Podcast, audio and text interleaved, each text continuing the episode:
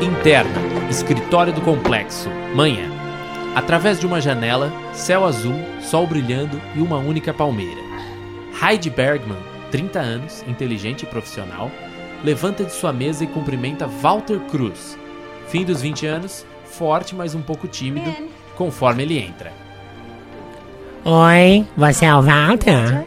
Sim, oi. Uh, Heidi? O escritório é sem graça, com umas poucas tentativas espalhadas de personalidade. Um quebra-cabeça, uma pintura a dedo emoldurada, um grande aquário embutido na parede. Sim, pode entrar. Deixa só eu. Heidi mexe em um gravador digital na sua mesa. Tudo bem se eu gravar? É pra consultar depois. Claro. Eu acabei de ganhar isso. É um pouco é, é, desconcertante. Walter olha ao redor da sala.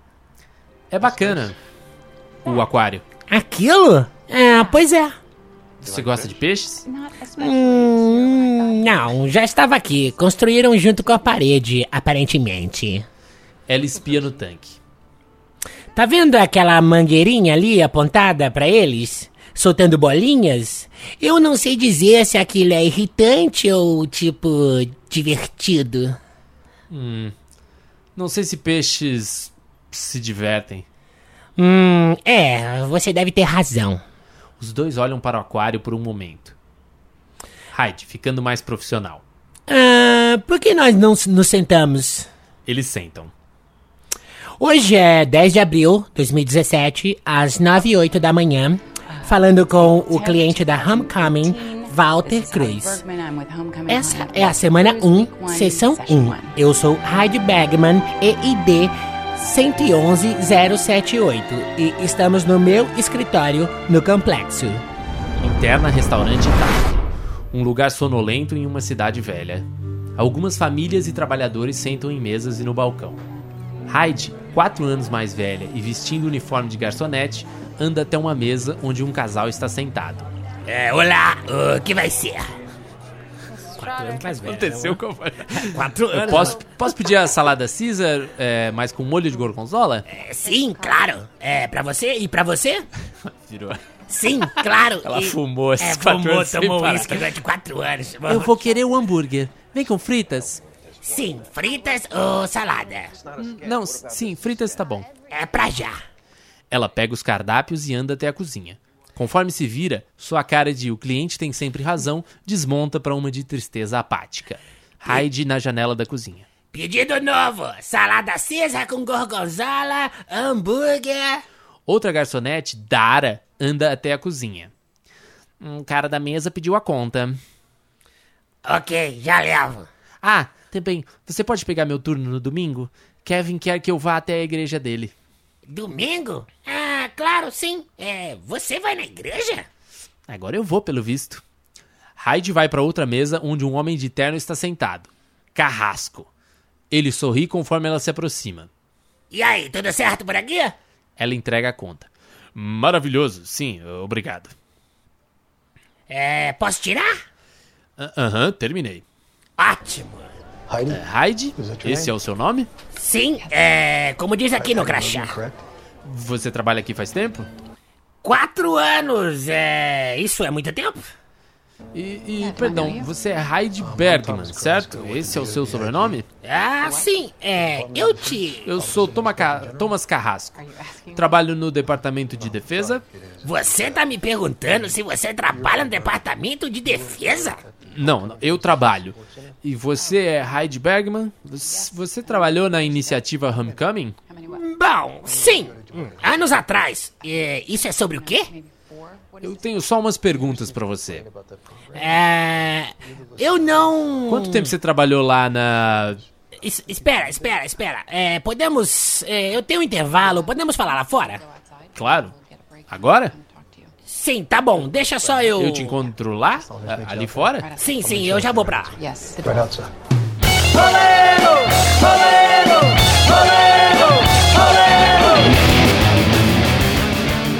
Começa mais um Roleiro Podcast de forma diferente. Que o Embu me garantiu que valia. Sim, roleiros, temos que fazer aqui uma desconstrução, afinal de contas nós somos roteiristas e fizemos uma promessa na semana passada. E Isso. as promessas, o que, é que elas têm que ser, Gustavo? Cumpridas logo de cara no começo do programa.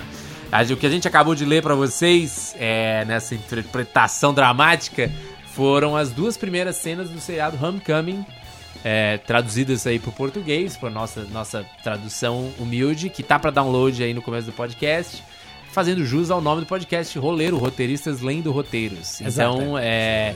Eu só vamos comentar brevemente essa cena aí que o que eu achei legal dela, essas são as primeiras cenas, são duas cenas que já são duas cenas aparentemente muito simples e de diálogos, né, muito mundanos, eu diria, mas que conforme você vai assistindo a série, relendo agora, você vê que muita coisa já tá meio que implantada em tudo, né? Por exemplo, o aquário que parece uma bobeira, é, tem uma relação. Eu não quero falar muito para não dar spoilers para você, mas o Aquário tem uma relação muito com o que tá acontecendo ali entre ela e os clientes do Homecoming. É, e também tem essa questão do que no roteiro, como a gente leu para vocês na rubrica, você vê que você tem essa pista já que ela tá quatro anos mais velha. Até a mas, voz muda. Mas isso é uma, é, mas isso é uma dica para a produção. Na verdade, quando você tá assistindo, isso não fica tão claro também. Não, eu não tá percebi. Fazendo... A hora que eu assisti, eu não, não Eu não me liguei o, também. O quantos anos, sabia é. que era outra época, mas não me liguei quantos anos poderia eram. ser antes, poderia ser depois, uhum. quantos anos, o que aconteceu? Então, tipo, assim, aí essa é a diferença de você estar tá lendo um roteiro e de você estar tá lendo um negócio. Mas enfim, essa é uma cena muito legal, é, uma, é a cena inicial da série, tem muita coisa, essas cenas são as que dão mais trabalho, né, na hora de você fazer uma série, porque tem que ser... E você vê que, assim, é... Passou um avião agora, um é, helicóptero. Nós pedimos é, o RAP, o RAP é, chegou aqui de helicóptero. RAP, RAP Plus, é, mas o que são, são cenas mudando, você vê que tem uma tensão e a direção do cara desse Sam Ismail é muito boa em, em mostrar que nessa situação meio mundana tem uma tensão acontecendo. E essa, ela começa na primeira cena, você vê que tem ali um, um certo. Não é nem um clima, mas rola um certo, uma falta de jeito ali nos comentários deles. A, a tensão entre esses dois personagens é, é, bem legal. Você sente que tem uma dinâmica entre eles ali, que se repete bastante. E na, na segunda cena, outra dinâmica totalmente que ela tem com o Carrasco, que é uma coisa que vai ser explorada bastante pra frente da série. Mas você vê que ali no final da cena a coisa já começa, você pensa, epa, pera, tem alguma coisa aí. Por que, que ela por que, que ela tava, trabalhava num negócio tão foda, agora ela é uma garçonete, não sei o que. Então, com duas cenas simples, várias coisas já estão colocadas Exatamente. Várias interrogações aparecem no Exato. desktop da sua mente. E, e, falando um pouco disso, que é interessante essa série, você falou do San Ismail, uhum. é, a estética que ele usa é muito interessante, que é uma estética, uhum. ele tem uma pegada meio Atari, meio anos 80, sim. tanto no Homecoming quanto no Mr. Robot. Sim, ele sim. tem essa pegada, ele, eu me liguei que ele tem um ângulo, um take uhum. que ele gosta muito de usar, que eu não sei o termo técnico, é uma aérea, Sei. que mostra aquelas estradas cheias de pinheiros e os carros andando, essa coisa muito típica Gosta de um dele. drone. Ele né? curte um drone. Ainda mais não, que hoje em dia é barato fazer uma... primeiro episódio do Homecoming também, agora você falou isso, lembra? Tem uns, uma cena, um plano sequência absurdo. Absurdo. Andando, né? Que eu nem sei como eles fizeram aquilo. Eu, tipo, fiquei... Assistam. É, procurem aí, Amazon Prime tem Homecoming, essa série com a Julia Roberts e grande elenco. Grande aquele narigudinho que era do Girls, que também é um cara legal. O chefe é... dela é o mesmo cara do Mr. Robot, né? Um cara que aparece na terceira temporada do Mr. Robot. Eu não vi até a terceira temporada, mas é o. Ai, como é o nome desse ator? Esse ator ele é muito bom, italiano. Cara. Ele, Exato. Ele, ele, foi o protagonista daquela série do Martin Scorsese que não deu nada certo, que era do, dos roqueiros dos anos 70. Ah, né? lembro, lembro lá que era a galera da. É, oxe, Maria. É, é bom que podcast que assim, os, os roteiros estão bem informados. Mas é. Continuando, esse Porque é o é da dúvida. Podcast. Vou te falar, Gustavo, hum. para, para limpar a nossa barra. É da dúvida que, que o, o, mundo só, ele só evolui por causa da dúvida. Porque se todos tivessem certeza, Imagina. estaríamos ainda nas cavernas. Imagina, é isso. Bonito.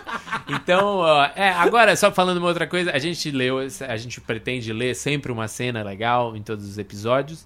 E, e mas a, a, gente ficou pensando aqui que seria interessante também se alguns dos nossos ouvintes aí que estão na casa das centenas, de acordo com as estatísticas. Você, aí, ouvinte! Se algum dos ouvintes tiver uma cena legal pra gente ler também, eu acho que é bacana. Um eu comecinho acho... de cena, umas três, quatro páginas, né? Acho super válido e é uma maneira também de você interagir conosco, você, roteirista Não que é? nos ouve. Eu acho então, maravilhoso. É legal. Eu vou, se você entrar no site roleiropodcast.com.br, vai ter uma página lá, mande seu roteiro. Talk to me. Pra gente ler. Que aí você pode mandar seu roteirinho ali, você você se compromete a não processar a gente depois, se você achar que, enfim, a gente não vai usar seu roteiro para fazer nada, mas. Tipo... Se você quiser também baixar um roteiro onde, na internet, nos mandar, olha, eu queria tanto que vocês lessem o Jack é Horseman, é verdade, lá. Também é bom. Se vocês uhum. quiserem dar uma sugestão de roteiro pra gente ler, também podem usar o Facebook ou o Instagram, ou esse Fale Conosco aí, essa página.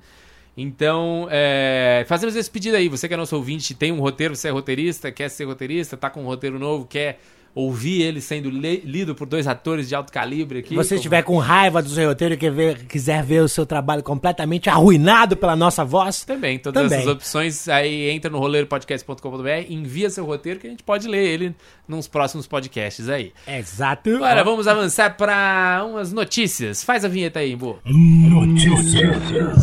As duas notícias que eu acho válidas de serem comentadas aí, que uma é uma treta que está começando agora, vai ter desdobramentos sérios, está acontecendo em Hollywood, que Hollywood. é a treta da Writers Guild of America, vulgo o, sindicato, sindicato dos, roteiristas. dos, roteiristas. dos Estados Unidos e as agências. Ah, as agências treta forte. Treta é, de forte. talentos que lá. É, que o que está acontecendo? Lá, o sistema é diferente do que a gente está acostumado aqui, que os roteiristas tra tratam direto com as produtoras e, e ou, a, ou trabalham diretamente como empregados das emissoras ou como um freela fazendo um filme. Lá todo mundo tem um agente e um empresário. O papel do agente é basicamente conseguir trampo para você. É, e Mediante uma comissão. Uma comissão de 10%. Então, ele supostamente teria um incentivo para você ganhar bem, porque o que ele conseguir fechar para você, ele ganha 10%. Então, existe um incentivo econômico para ele trabalhar para o seu salário ser o maior de todos. Só que esse modelo de, de 10% tem sido. As agências pararam de trabalhar assim. Elas trabalhavam em pacotes, que eles chamam de packaging, né? Que é, eles por exemplo, a agência fala: olha, eu tenho esse roteirista, esse diretor, esse tanto de atores aqui, que eles estão todos envolvidos nesse projeto de série aqui. E aí eu falo: eu vendo para você, canal ou estúdio, eu vendo isso para você, é, faço por esse valor X. E depois, em troca, você me dá, você me dá uma participação nos lucros depois. Então, eles disseram que essa esse modelo esse modelo não tá você não tinha mais um incentivo para conseguir um salário bom para os roteiristas e de fato os, o conforme o faturamento das empresas com, com o seriado subiu, coisa de, sei lá, pra cá, os lucros dessas empresas zilhões por cento de aumento, principalmente com séries menores, mais curtas, que estão se vendendo mais, o faturamento, o salário médio de um roteirista nos Estados Unidos caiu coisa de 23%. Oh, maldição! Então alguma coisa estava errada. E aí, a, a, o sindicato dos roteiristas lá falou para as agências: ó, ou vocês voltam para a história de 10% e param com essa putaria aí de, de packaging, so, ou a gente, todos os roteiristas filiados ao sindicato vão demitir seu, seus agentes. E o que aconteceu? As agências falaram: não, não, não, não dá pra fazer, não dá pra fazer, ficaram até a última hora. Fala, Todos... blefaram falaram: truco, truco ladrão, quero ver você fazer. E nessa semana aí que começou, é, logo depois da Páscoa mais de 7 mil roteiristas mandaram embora seus agentes. 7 mil roteiristas? Você acha que no Brasil tem 7 mil roteiristas? não, e 7 mil roteiristas são tipo metade dos inscritos na, na, na sindicato. Eles têm tipo uns 15 mil inscritos. Imagina um Brasil com 7 mil roteiristas. É, nossa. difícil, viu? Tem muita gente trabalhando nessa área porque tem muita TV, mas assim, a gente não tem. Bom. É, só para vocês terem uma ideia, os, esse sindicato de roteiristas foi quem fez aquela paralisação. Em que ano foi mesmo? A gente Acho que 2007? 2000, é, faz um tempinho aí que a gente fez aquela paralisação dos roteiristas que parou todas as séries, não sei o quê. Então, eles têm um sindicato lá muito forte. Eles fizeram uma votação entre os membros para ver se eles apoiavam essa mudança aí, e 95% dos membros votaram, vamos é, apoiar o sindicato. Então eles têm um sindicato muito forte, muito atuante e muito competente nessa questão de. Comunistas! É, exatamente. um pouco diferente da nossa relação com os sindicatos radialistas aqui, né? Olha, aqui se você quiser fazer uma greve de roteiristas, aí nós vamos ser demitidos e trocados por hamsters. Exatamente. é, mas enfim, é, esse, esse negócio é muito interessante de. Já falei bastante, mas tipo, esse, é, a questão da, do, dos sindicatos roteiristas lá, de como isso funciona aqui, se a gente conseguiria, o que, que, impede da gente ter um negócio parecido aqui no Brasil. A gente tem a Abra, que é mais ou menos uma associação, ainda é muito, muito abaixo do que seria um sindicato, ou, né? Mas eu acho que é legal a gente pensar. Esse é um tema legal pra gente falar, talvez no futuro, né? Exatamente. Eu, eu pensando aqui, respondendo rapidamente, assim, sem, sem, sem pesquisar muito, hum. apenas de coração sobre o, esse tema. Acho que estamos anos atrás, primeiro porque faz muito pouco tempo que o roteirista começou a começou a ser valorizado, porque Sim, eu, sim. eu lembro que há 10 anos atrás, qualquer um chegava, ah, rapaz, roteiro é só escrever, Sim. qualquer um escreve. É, dizer que é valorizado hoje em dia ainda é forte, É, mas não. começou. É, exato. Começou. Começou a ser valorizado. E tem pouca gente. É, é, for- formação também é bem, defi- bem deficitária. Então não temos força ainda. Talvez venhamos a ter força. Não recebemos direito. Por exemplo, você escreve um roteiro hoje, aí o roteiro Ah, vai passar certo. no Viva, vai passar no Bozo. Você não vai receber pelas 500 mil exibições. Não vamos. Não, então vamos, fazer assim, vamos combinar. No próximo tema, a gente vai falar de qual é a diferença de ser roteirista nos Estados Unidos e de ser roteirista aqui. Ótimo. Pra gente ter uma ideia de como é que como é que é ridícula essa diferença, como a gente nunca ganha por reprise, a gente não às vezes não tem nem crédito. O que lá seria um escândalo, alguma coisa passar sem passar créditos e aqui era quase que a regra em várias emissoras. Mas vou advertir É. a todos vocês. Hum. Fiquem com o telefone do lado para ligar para o CVV, porque será muito dramático. Sim. As conclusões. Que E chegaremos. sabe o que vai ser legal também? A gente pode ter um depoimento da Paula Sabaga, nossa correspondente lá, nossa infiltrada em Hollywood, que ela também demitiu a gente. Ela Hollywood Report. Teve, ela, é, ela é do sindicato lá dos roteiristas e ela teve que demitir.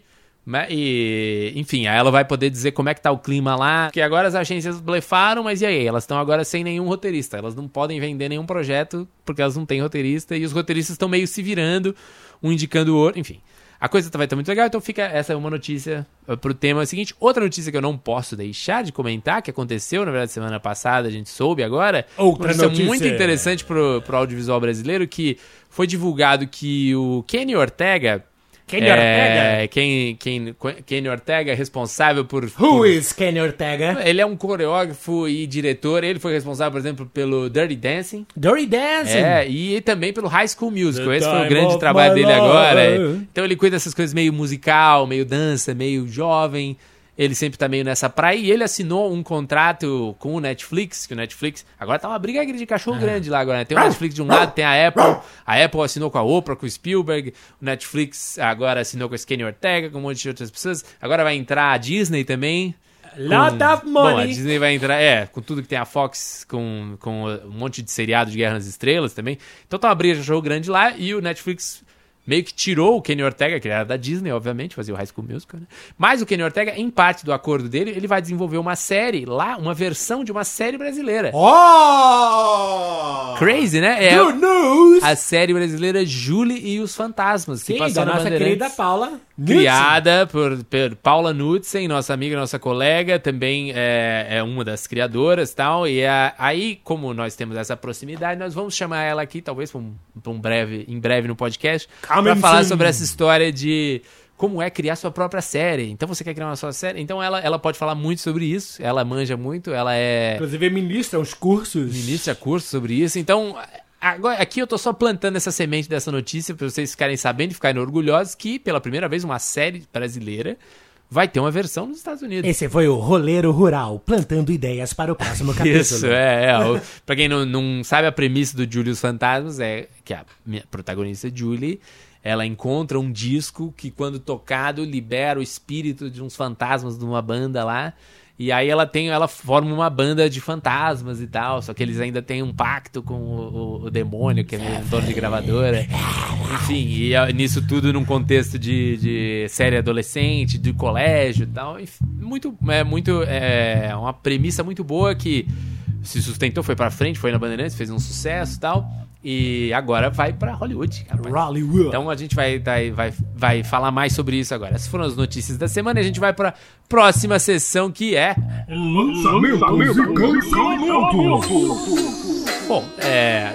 O grande lançamento aí dessa semana é Vingadores, que tava. Avengers. Avengers, o ultimato aí dos Vingadores. Eu odeio os Vingadores, cara. Todo mundo tá falando sobre, a gente não precisa falar muito sobre o filme, acho que é interessante só falar alguns aspectos disso. A gente tá gravando antes do fim de semana, então eu não vou ter o número exato pra dar pra vocês agora, mas a previsão de Hollywood era 300 milhões de dólares só nos Estados Unidos, só nesse fim de semana. Oh my God! 300 milhões de dólares, pra você terem uma noção, assim, pouquíssimos filmes passam de, dessa E renda. convertendo toscamente seria um bilhão Um e bilhãozinho. 200 milhões Então, de reais. porra, um bilhãozinho de um bilhãozinho de reais. Você vê, só esse filme aí já resolveria a nossa previdência. Nossa, é exato. É, um filme desse já pagaria toda a dívida da nossa previdência. Ou mas, seja, é, ao invés de vocês limitarem a Lei Rouanet, nos é, ajudem a fazer isso, filmes para boa. arrecadar muito É, dinheiro. Os caras estão ganhando um bilhão e a gente aqui tá cortando dinheiro nem pra não fazer mais filme nenhum. É um pensamento muito inteligente. Olha, mas cortes não podemos pensar, temos que apertar parafusos. Então, cara, se ele chegar nisso aí, é, se ele chegar nisso aí, vai ser provavelmente uma das maiores aberturas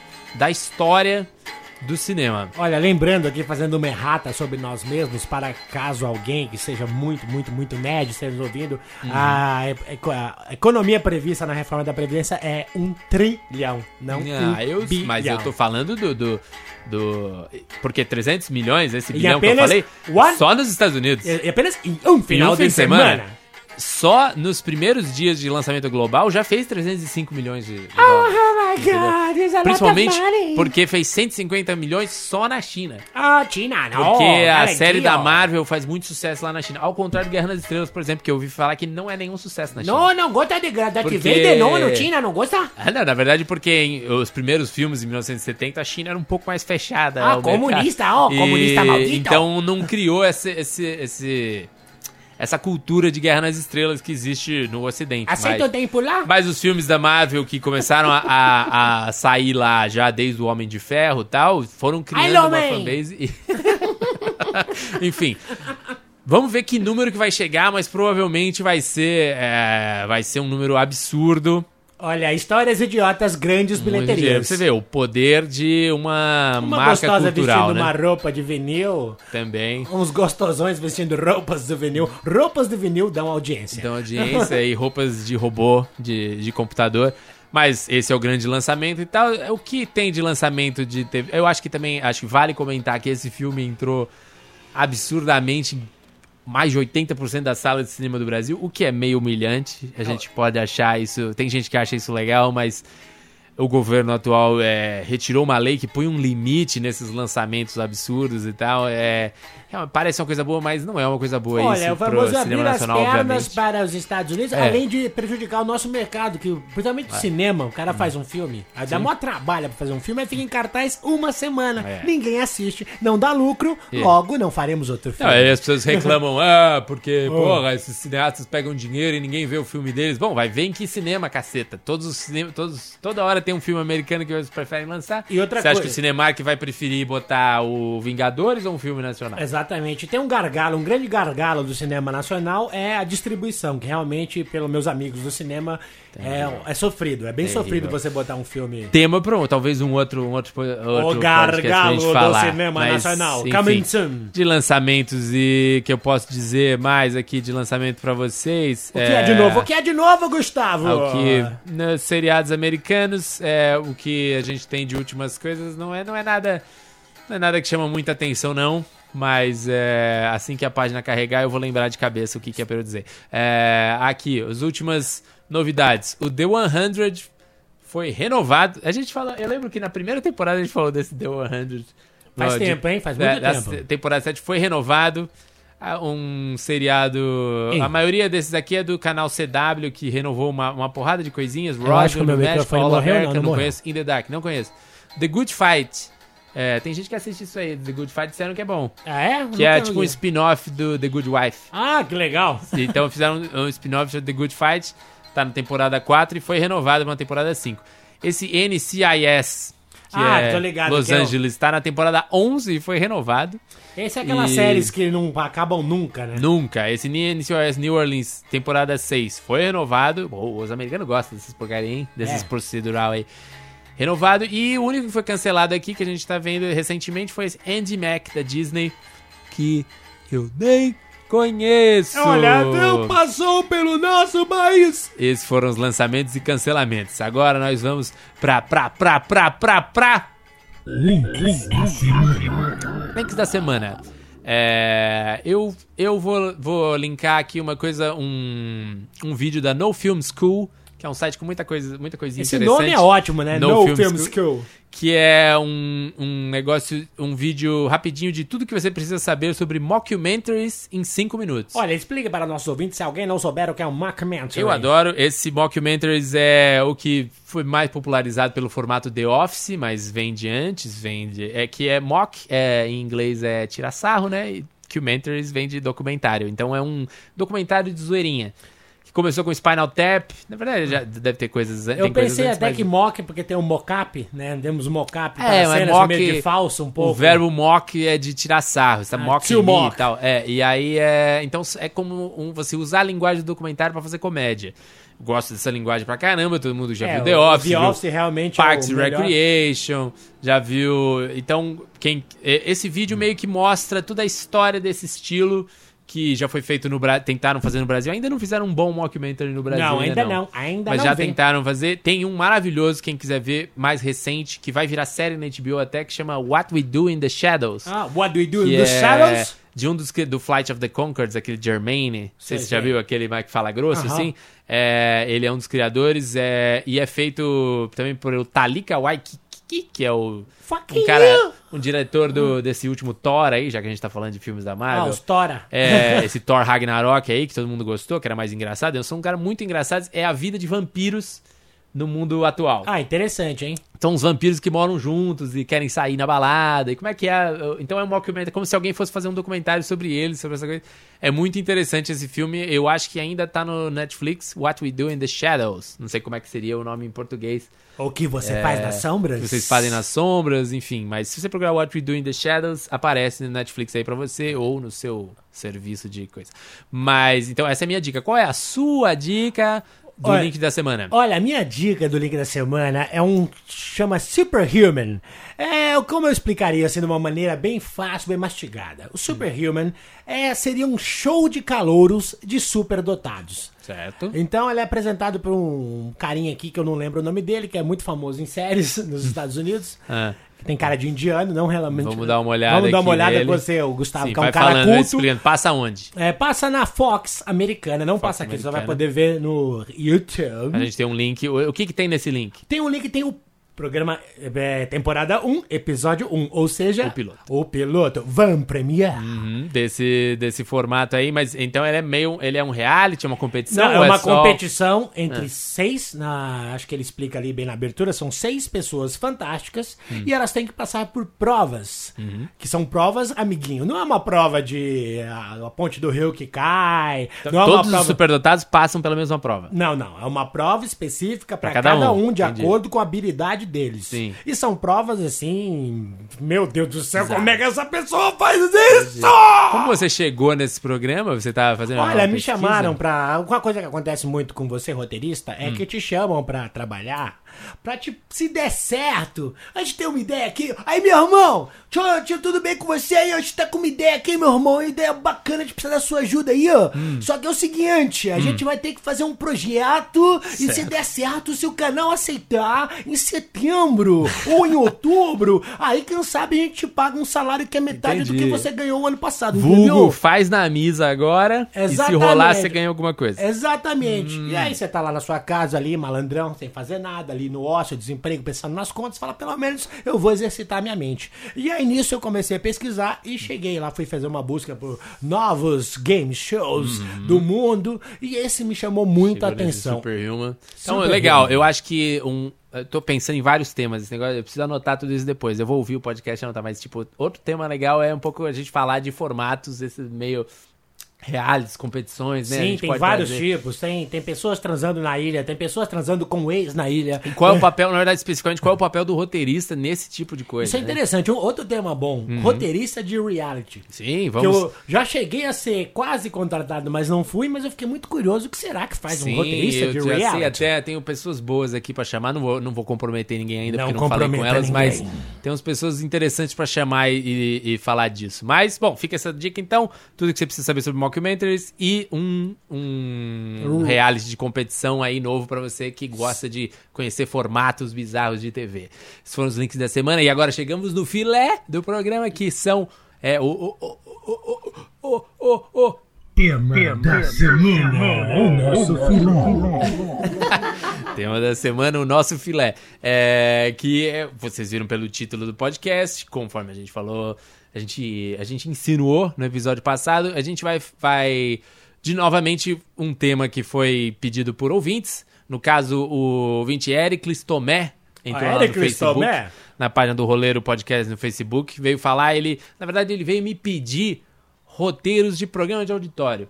Que ele tava precisando de roteiros de programa de auditório. Aí eu, ao invés de ser um cara legal e mandar os roteiros para ele, eu falei, posso usar essa sua dúvida num programa?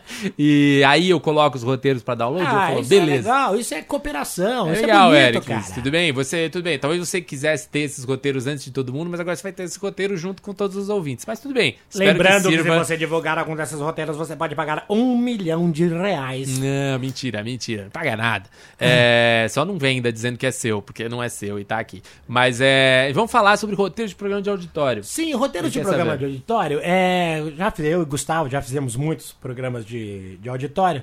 Não é um roteiro tradicional, esse é um roteiro que você vê diagramado, bonitinho, uhum. assim, final draft, essas coisas. É uma coisa variando de programa para programa. Eles, é um, como eu diria, é um outro caminho de roteiro. Isso é, eu acho que uma coisa que a gente pode fazer que é legal aqui nesse é expandir um pouco a cabeça de que que as pessoas, que que é roteiro, né? Porque Existe o, o, roteiro óbvio, que é o roteiro de ficção. Todo mundo meio que imagina, bom, o roteiro de ficção precisa ter, você precisa dizer tudo o que acontece. Sim, esse é um formato de roteiro, todo mundo gosta de fazer esse formato de roteiro, todo mundo estuda isso aí.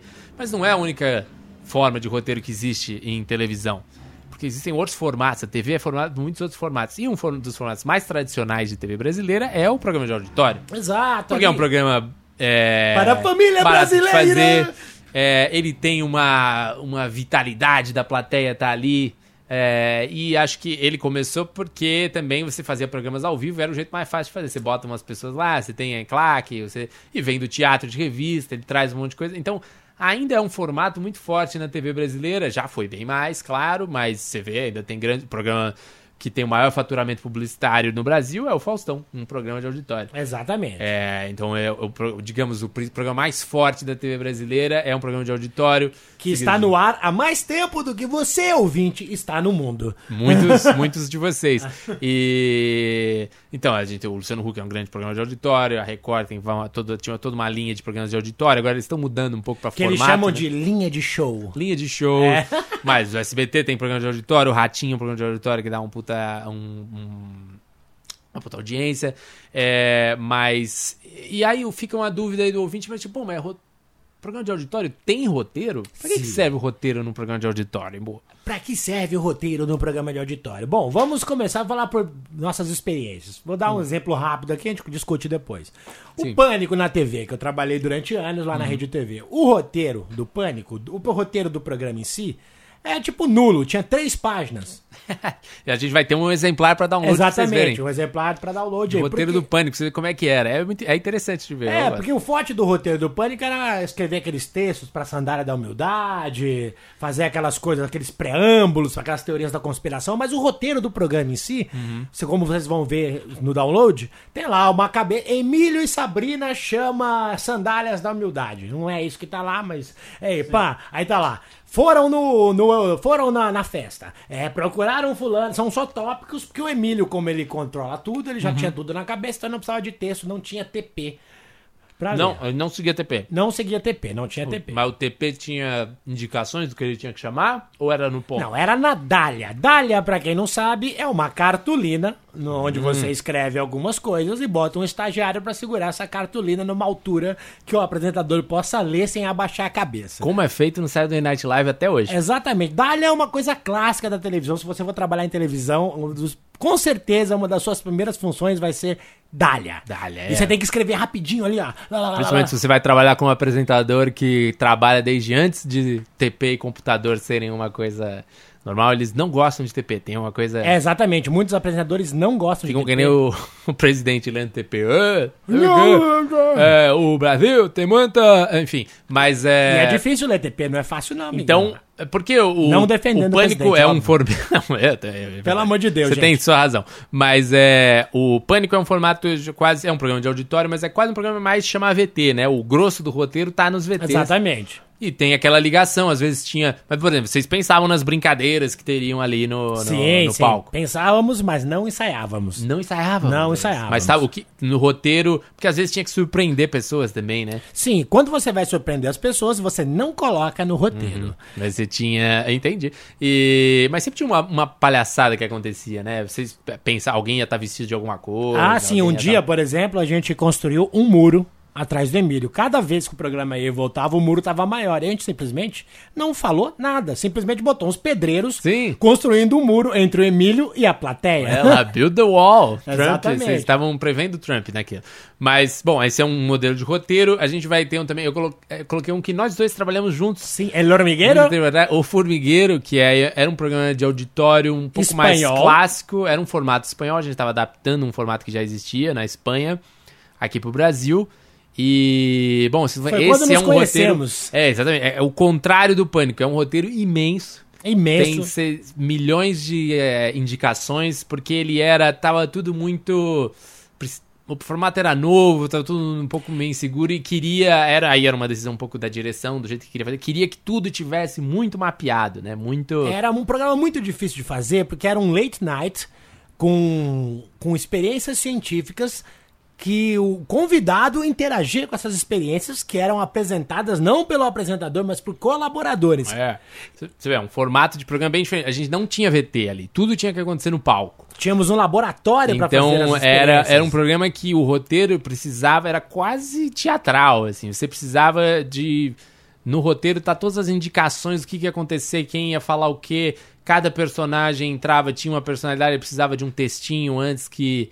É, cada um vinha com uma função. Tinha um cientista, tinha um mágico que tinha que fazer uma mágica, você precisava criar isso. Tinha um outro que. um cara que fazia experiências de sobrevivência. É, que era meio um malandro que cessava de tudo, era um MacGyver. Exato. E então, é, você vê, era um programa. Tudo depende do quanto você Fora os acontecer ali. Muppets, que tinha os Muppets, que Tinha eram as também bonecos que também precisavam. Então, esse é um programa. Tinha muitos personagens. A gente tá colocando é, um contraste interessante com o Pânico, que é um programa de auditório de VTs. Esse é era um programa de auditório, tipo, mais clássico, no sentido de tudo tinha que acontecer ali. Se fosse fazer alguma ação com o convidado. Fora a pauta, né? Que acho que nem. é, A pauta tá nesse roteiro, eu nem me lembro. Mas enfim, vocês vão ver. É a pauta do convidado. Que acho que era feita até à parte, porque é um outro trabalho. Era uma pesquisa, né? basicamente. Tem uma pesquisa à parte, tem perguntas ali, mas tinha muitos quadros de mesa. Então é legal vocês verem isso também. É, outro roteiro que tem é o do Tudo pela do audiência. onde o Embu trabalhou. Sim, com Rosana. Herman, nossa querida mestre, maravilhosa roteirista. Uhum. Ah, beijo, Rosana. Te amo. Nós dois já trabalhamos Nós com te ela. Uhum. amamos, exato, maravilhosa. E o Formigueiro, ou Formigueiro, desculpa, o TPA, Tudo interessante do TPA, o TPA era meio que uma sátira do pânico, mas só que era. O TPA era totalmente no auditório. Então, Uhum. fazer o roteiro do TPA, amiguinhos, foi o trabalho mais treta Olha que eu só. já fiz na vida, porque era, tipo, muito difícil. Eu tinha que escrever Uhum. pra Tatá e pro Porchat. Tipo, toda, se quem assistiu o TPA, vê eles falando, falando verborrágicos, aquilo é tudo roteirizado. Claro que eles têm as genialidade deles com as improvisações, mas era tudo, tudo, tudo, tudo roteirizado. Então, e, e você trabalhava junto, um roteiro, coisas que acontecem em roteiro de Hum. programa de auditório, você escreve o roteiro junto com os outros departamentos, no caso do DPA, Uhum. que é o departamento de arte. Então a gente ia inventar uma máquina, a gente ia lá uma reunião de pauta, eu, Sim. Rosana e o pessoal, e inventávamos uma máquina de amassar lata de, de, de refrigerante na bunda de alguém da enturragem. Isso no Formigueiro tinha também, né? Tinha uma coisa assim, de Exatamente. inventar umas máquinas. Né? Então vem uma pessoa que você explica pra ela, é, isso, você teve a ideia, o processo de, de- de como se escrever um roteiro, do caso, por exemplo, esse do, do TPA. Você tem lá a reunião de pauta, onde você tem as ideias, aí você faz essa reunião junto com o departamento de arte e a produção, pra, an- enquanto você escreve, eles estão produzindo. Sim. Então você já conversa com a diretora de arte pra fazer, ah, vou precisar de uma máquina que amasse a lata de, de, de refrigerante na bunda do cara. E ela vai, enquanto você vai escrevendo e pensando nas piadas, e pensando nas perguntas que você vai fazer pro convidado e na brincadeira, você tem que interagir com a diretora de arte, É. que ela te manda, ah, o protótipo da máquina tá bom assim, você não, tá bom, não Sim. tá bom. Então, parece fácil, mas é extremamente É, complicado. não, é um ponto bem interessante que você levantou aí, porque realmente comparando com ficção é uma coisa muito mais coletiva, né? E, Aham. e é isso, porque as coisas mudam muito em, em programa de auditório, porque você depende do que a produção vai conseguir.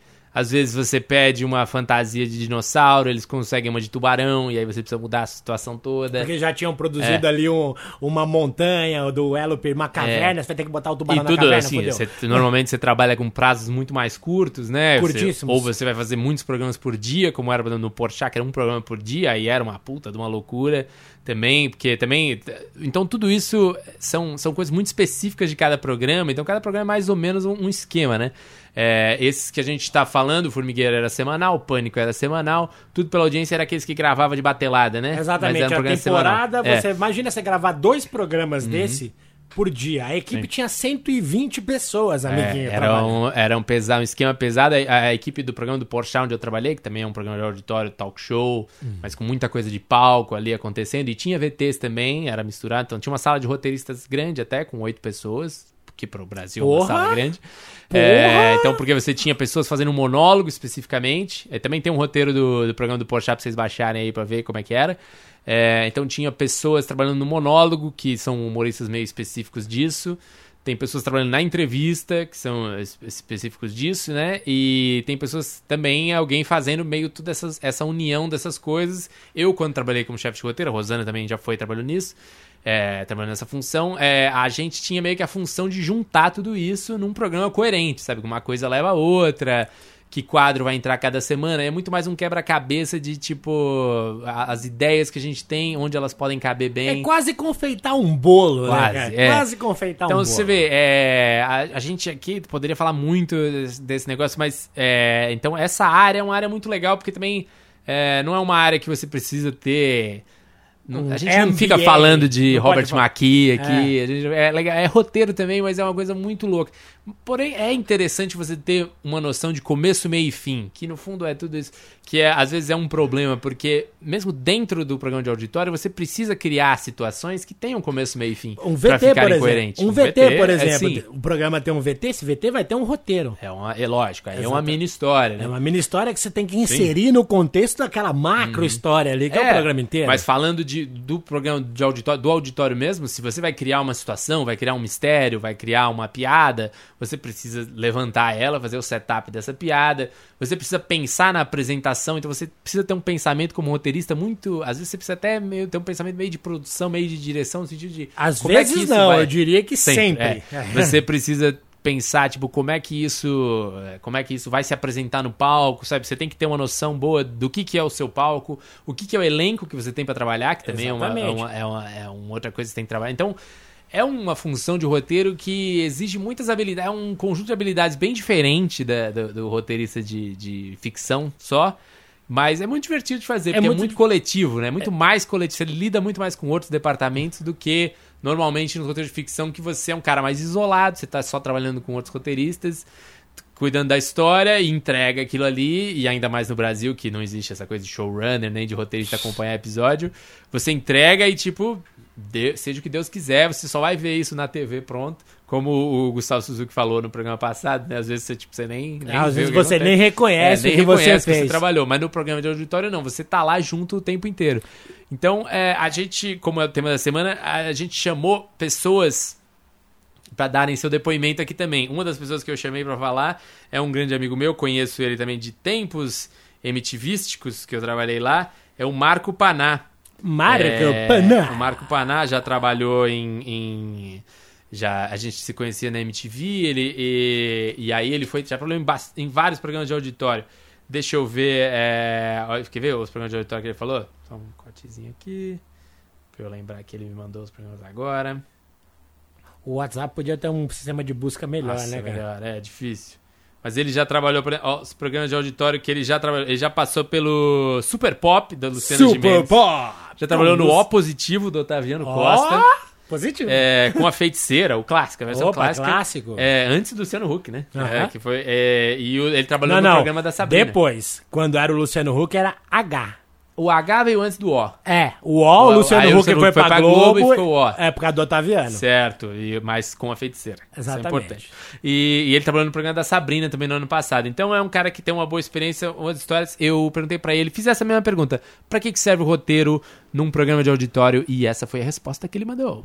O, o roteiro de um programa de auditório, ele tem um detalhe importante, que ele é um roteiro que tem que prender a atenção tanto do público em casa quanto do público que está lá na plateia assistindo o programa, né? Porque se a plateia não se envolve com o programa, praticamente está tudo perdido, né? Então, e claro que nesse caso também o carisma do apresentador também é fundamental. E ele também, o roteiro de um programa de auditório é também um roteiro que precisa ser flexível tanto para mudar a ordem das atrações ou o tempo de duração dos blocos, né? E isso pode acontecer tanto com antecedência quanto sem antecedência mesmo, né? Na hora do programa, né? Quem nunca?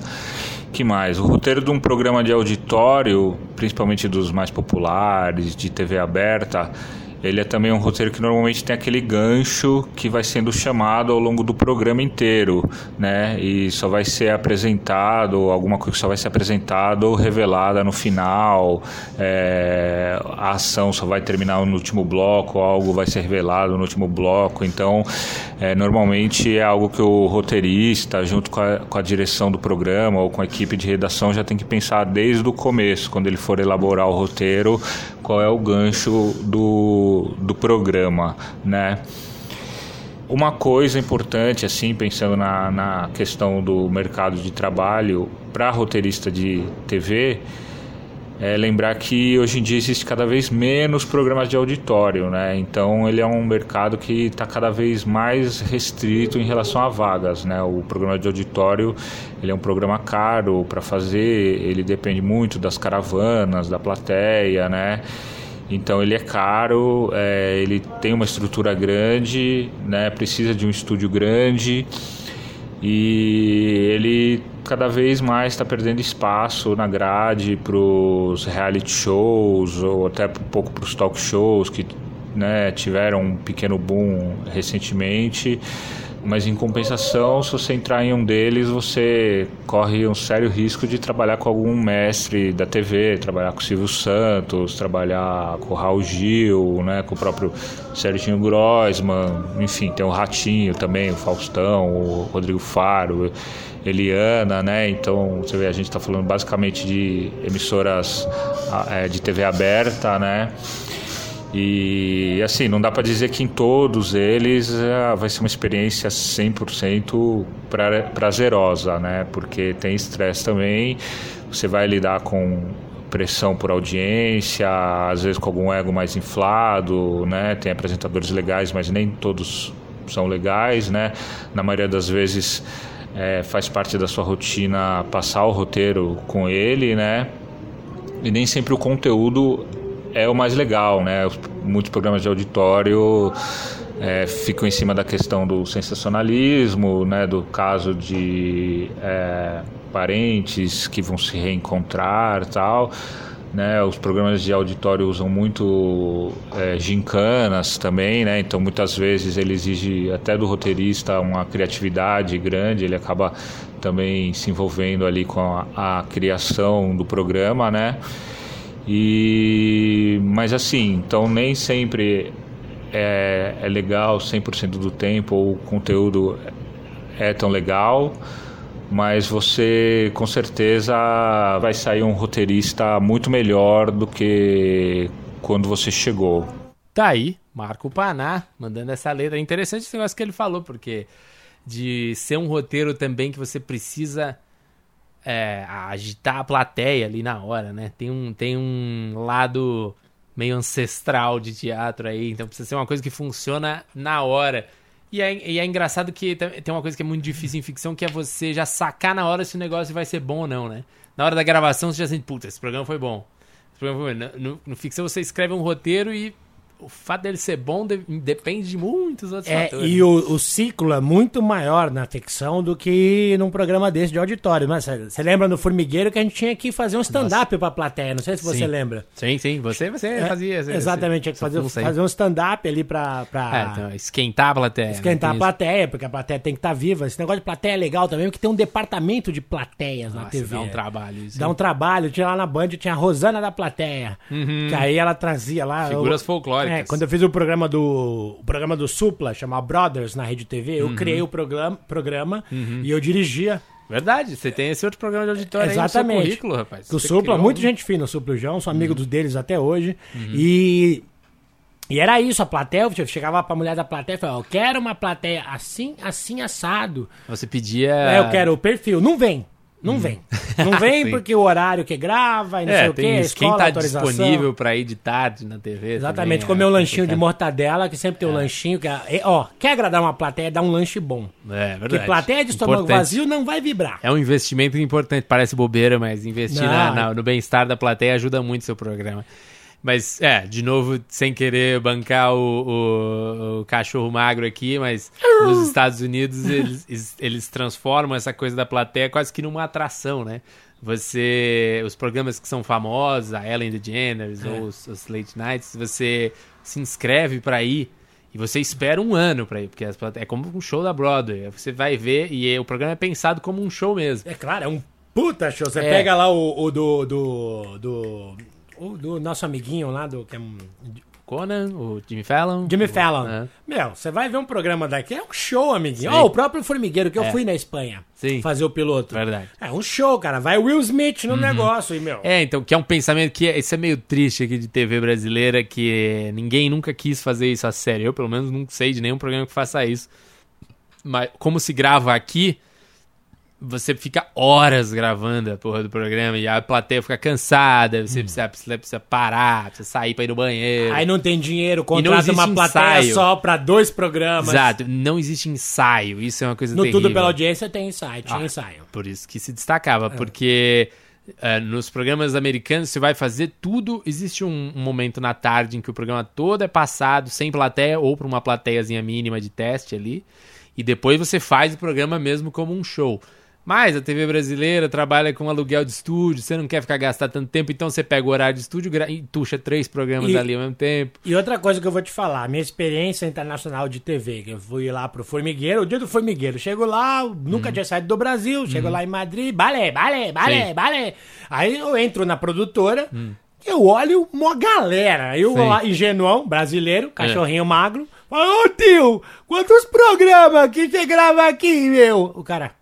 Um só, cara. É, então, é. O número de pessoas que trabalham numa equipe de um programa nos Estados Unidos ou na Europa é, é do tamanho da equipe inteira da Band para fazer Sim. 10 programas, é, entendeu? É, então, não. como você tem várias pessoas, cada um faz apenas um trabalho, você é. consegue ensaiar, você consegue fazer Sim, as coisas. Eles ficam meio chocados com o jeito que a gente trabalha fazendo as coisas aqui, né? Bom, Porque, então, mas são essas economias aí que é difícil. Algum executivo de TV precisa falar: não, nesse programa a gente vai investir, nesse programa a gente vai fazer um ensaio, a gente vai fazer direito. Mas é foda, porque tem uma cultura já de se fazer meio errado. Os apresentadores mesmo têm preguiça de ensaiar. Tem preguiça de ensaiar. Tem é, preguiça de estudar o texto. Ou não tem horário mesmo. Ele fala: ah, eu tenho esse horário na minha agenda aqui, eu, tenho, eu posso fazer essa tarde do dia. Então não dá tempo de ensaiar e gravar um programa só. Não tem esse né? A gente fala dessas coisas, mas, enfim, são, são problemas um pouco estruturais que pro roteiro talvez fosse mais legal trabalhar, porque você tem uma ideia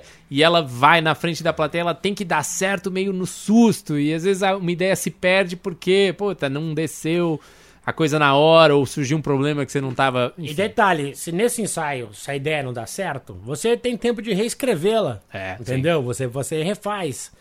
E não toma aquele, ah, oh, no ar ao vivo não deu certo, silêncio, grilinhos, cri, cri, cri.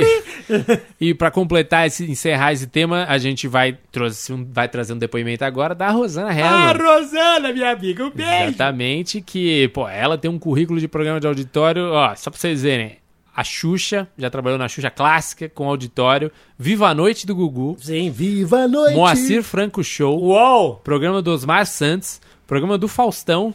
Essa é a Sua Vida, do J. Silvestre.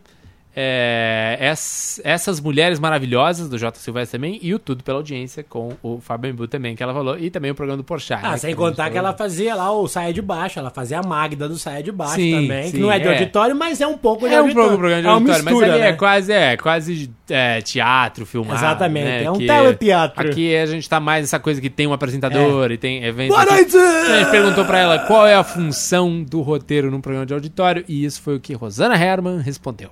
Oi, Gustavo. Oi, Fábio Embuzinho. É, primeiro, obrigada pelo convite para participar do podcast. E vamos lá, bora lá falar então de ser roteirista de programa de auditório. Dito assim, é aquela famosa pergunta: mas o que, que tem para fazer de roteiro num, num programa de auditório que parece acontecer todo espontaneamente?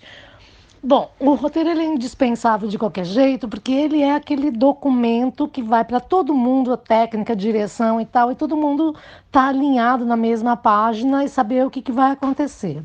Eu trabalhei em dois tipos de programa de auditório, gravado e ao vivo. Nos programas gravados, como Viva a Noite, do, do Gugu, que tinha gravação, às vezes gravava dois programas, ficava 16 horas gravando, era realmente uma loucura. Então, nesses programas gravados, com plateia, você tem todos os quadros que você apresenta, e que em geral o roteirista também cria, quando tem brincadeira, cria as brincadeiras, cria os formatos junto com, com toda a equipe. E, e tem o chama-chama que a gente fala, que é o que o apresentador chama quem vai vir. Vai chamar o convidado, tem que ter uma cabeça para dizer, elogiar o convidado, dizer o que ele faz, enfim, tem um jeitinho original de chamar a pessoa. Então tem a estrutura inteira do programa, que tem que estar no roteiro, tem que ter todos os quadros, todos os nomes de quem vai participar, e tem uma parte técnica que é assim, todo mundo fica puto que é roteirista, porque todo mundo quer ser assim, roteirista super criativo, cheio de ideias e tal. Mas tem uma parte que ela é puramente burocrática técnica, que é você escrever o nome de todo mundo corretamente, você coloca no roteiro todos os GCs que vão aparecer, tem toda a movimentação do que vai acontecer, o que, que entra, o que, que sai. Então a pessoa tá lá e aí você vai botar coisa para contra-regra, que nesse momento entra o guarda-chuva e a assistente de palco entrega para a pessoa, porque ele tem uma marcação também, o roteiro de programa de auditório, de entretenimento, dessa movimentação quase que teatral, de o que, que vai por onde, que você decide, bom, então vai entrar pela direita, vai vir da coxinha, vai fazer assim. Agora, imagina o que é a importância de um roteiro num programa de plateia ao vivo. Eu fiz, por exemplo, para o J. Silvestre, eu fazia dois programas na Band. É muito antigo isso, vocês nem sabem quem é o, o J. Silvestre, mas eram dois programas que eu fazia em dias consecutivos. Eu varava a noite sem dormir. Os dois programas eram de plateia ao vivo. Então a importância é maior ainda, porque você faz o roteiro, aí tem uma reunião com todo mundo, porque como é ao vivo, tem que ter ensaio à tarde, passa a luz, passa som e tal, e tem uma hora que faz a leitura geral com todo mundo, né? O diretor lê com todo mundo. Então, o que, que acontece nessa hora? O diretor é, lê o roteiro e ele vai interpretando como se fosse assim, um, show que vai acontecer em uma hora, porque é ao vivo, né? Então o tempo é real. Então entra a orquestra, ataca quando tem orquestra ou vinheta, ou entra com tal música, aí a pessoa entra assim, cumprimenta, canta tal musiquinha, a plateia aplaude, e aí, primeira coisa do dia, ou tem É tudo marcado de descrito essa movimentação é, do que vai acontecer e com o tempo, né? Porque você tem que dar conta do tempo, tá certinho para você não pode é ao vivo, não tem como você ceder o limite do tempo. Então às vezes cai alguma coisa, o roteirista tem que ficar lá no ao vivo porque se acontecer alguma coisa, alguém faltou, alguém sumiu, alguma coisa caiu por causa de audiência, você tem que mudar na hora. Então ele é muito mais técnico, mas com uma super responsabilidade. Então não é dizer que ah, que é uma bosta. Não, é, é um outro tipo de trabalho, mas é um trabalho bastante, é, assim, crítico para quem faz. Então, por exemplo, programa de auditório com, tipo, Gugu, que leva muito famoso e tal, assim, então aconteciam coisas de você ter gente que se odeia marcado no mesmo programa. E aí você tem que ir lá e separar o camarim, que não pode ninguém ficar perto de ninguém. Ou você tem aquelas divas que querem, é, não querem que ninguém aporrinhe, então querem ficar isoladas e tem que ficar lá puxando o saco. Ou que quer que você passe o roteiro para saber tudo que vai perguntar e evidentemente vai ser tudo diferente, mas você tem que ir lá e ficar com cada um meio babá, meio, sabe é, tem, tem uma parte também na, na hora da, da gravação é, de você ter que interagir com todo mundo, porque o roteirista é meio. O roteirista, o apresentador e o diretor são as pessoas que sabem, têm o programa inteiro na cabeça. Né? Elas sabem tudo que vai acontecer, se tiver que mudar a ordem de alguma coisa, é, elas se juntam rapidamente. Então, são meio que os, é um, um triunvirato que tem que fazer, tirar o melhor do programa é, e, e, ele pode ser mudado a cada momento enquanto você está gravando é, para poder tornar o programa melhor ainda. Então acontecem coisas assim de, de, bastidores, de gente que se recusa a fazer alguma coisa, você tem que fazer outra, gente que o assessor combina uma coisa, quando chega o artista, o artista fala que não está sabendo de nada, ah, não estou sabendo que eu tenho que fazer isso sabe? Então tem o programa teórico e tem a hora da, da gravação. E quando isso é ao vivo, então, minha filha, aí você tem que realmente tem que pedir pelo amor de Deus, suplicar. Tem uma parte de humilhação também, mas é, faz parte do, do, do trabalho como um todo.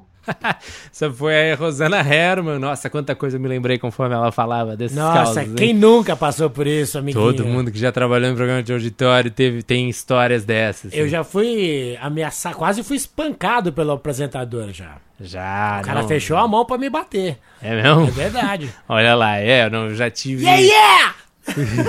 Quem será? Quem é? Mas é. Não, é verdade. Já tive que. Já tive que resolver muitos pepinos de artistas chorando de repente, ou antes de entrar, ou tipo que não, me recusa a fazer isso, não sei o que, você tem que acalmar o cara e mostrar. Porque é isso, a hora de gravar um programa de auditório é um monte de gente perguntando o que vai acontecer, o que vai acontecer agora, o que vai acontecer agora. E você tem que ser a pessoa que sabe disso tudo, né? É quase uma função política, né? Quase, essa, essa você parte. vai fazendo tudo, porque você precisa estar em todos esses lugares. É bem interessante essa Eu me lembrei desse que eu até não comentei, mas eu também já trabalhei em coisas ao vivo.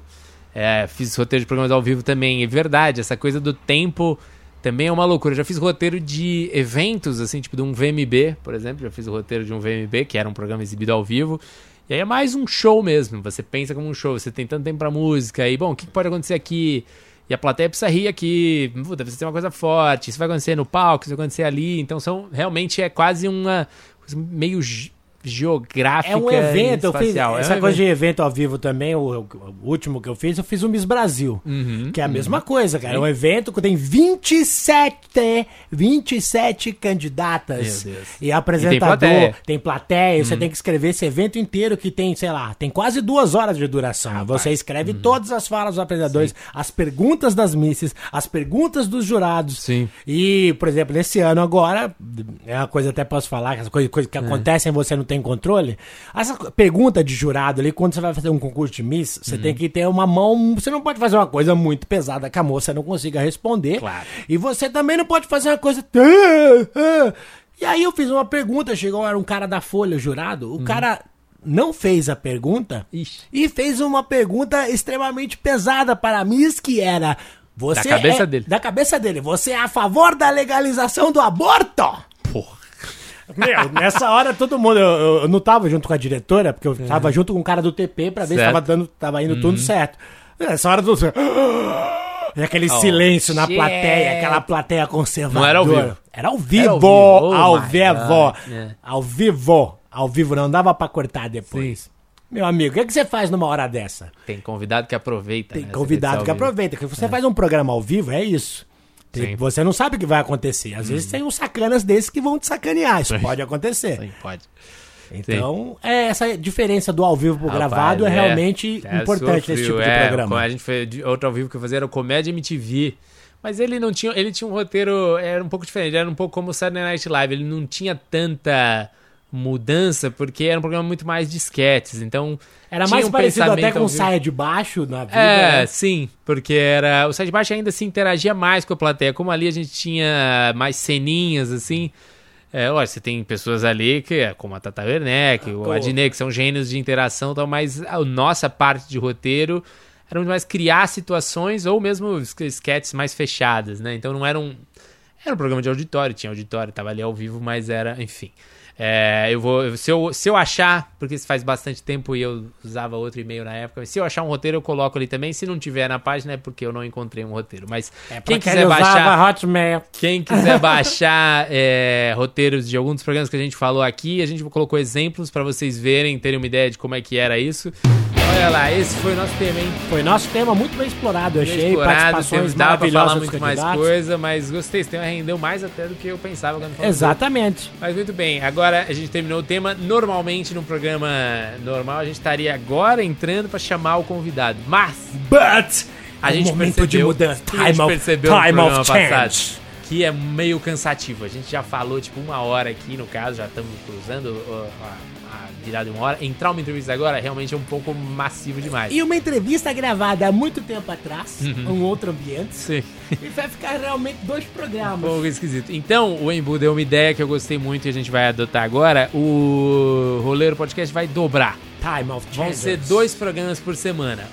Na terça-feira temos esse nosso o roleiro mesmo, que a gente fala do tema, o programa temático, a gente conta as notícias. Uma coisa mais radiofônica. E na sexta, vamos botar sexta-feira? Sexta-feira é um bom dia. Sexta-feira é um bom dia. A gente vai colocar as entrevistas, que temos ainda várias entrevistas para colocar. Então nessa sexta-feira a gente vai ter uma entrevista. Sexta-feira? Sexta-feira. Sexta-feira. Pode ser? É, vai ser uma entrevista com a Camila Frender. Frender. Que ela comentou, ela comentou um pouco no programa passado de Sim. como entrar nessa área, né? E ela é, entrou nessa área agora, ela também é blogueira, influencer digital. Eu conversei com ela, ela tava com o filho pequeno ainda, então oh. ela também falou um pouco sobre, esse, sobre essa coisa Little que kid. eu tô experimentando agora, ter né? filho pequeno trabalhar. Hey, Mas ela fez muitas coisas bacanas agora, tá fazendo um monte de coisa super bonita, ela trabalhou, fez muita coisa é, com a da adotada, né, da Maria Eugênia.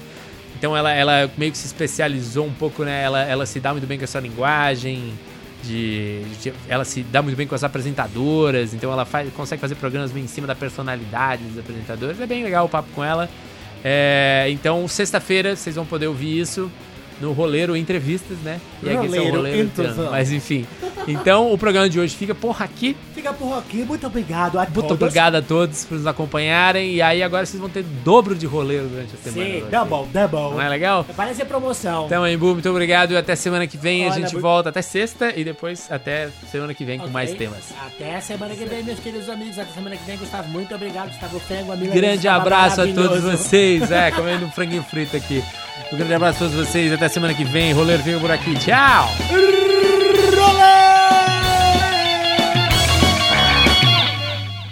Rose.